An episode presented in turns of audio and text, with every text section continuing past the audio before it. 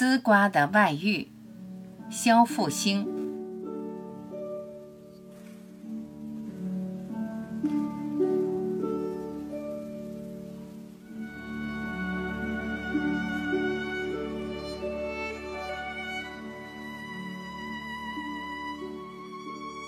那天到菜市场买了几条丝瓜，因为已经买了好多的菜，手里拿着满满的好几个兜子，给小贩交完钱，提着菜兜转身就走了。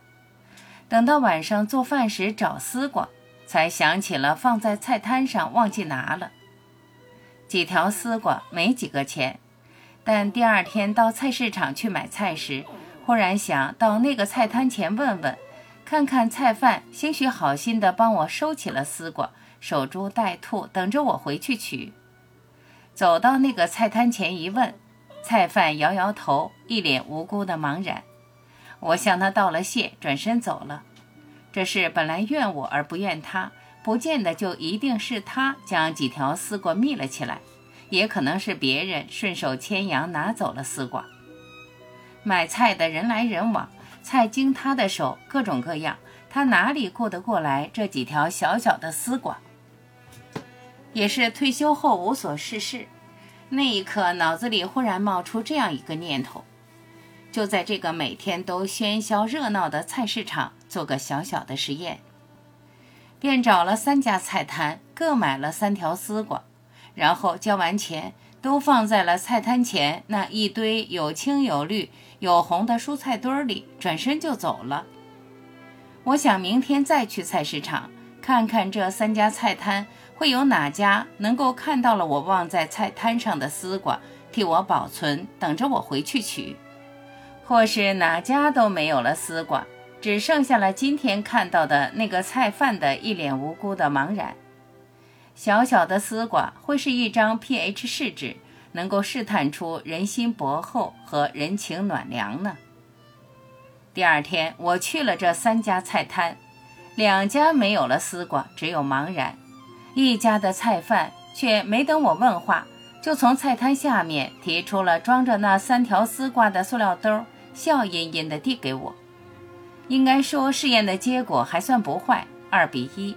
毕竟没有让人完全失望，九条丝瓜没有全部不翼而飞，留下了三条，猫一样还沉稳地留在了水底，揽住了小船，没有被风浪吹走，不知所终。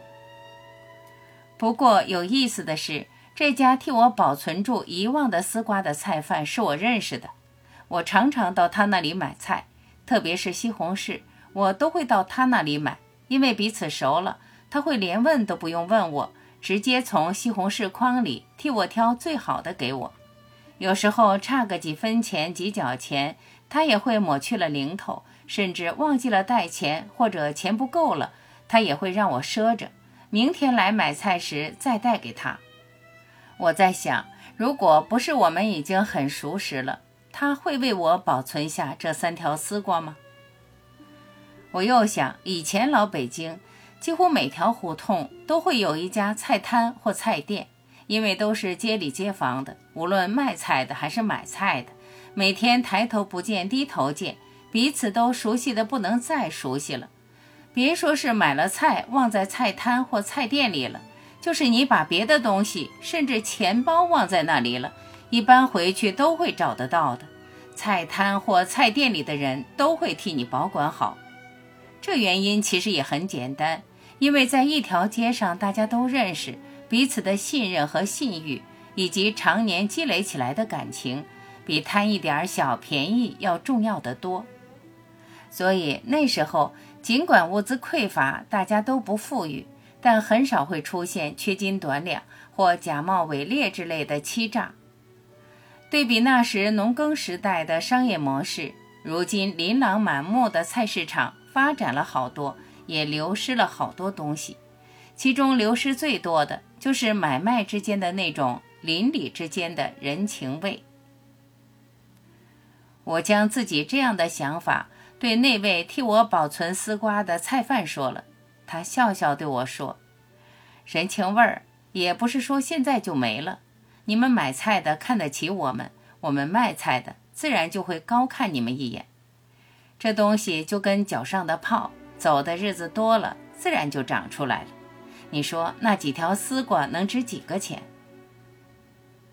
他说的有道理，丝瓜不过只是人情味的一种外化，是彼此心情的一次外遇。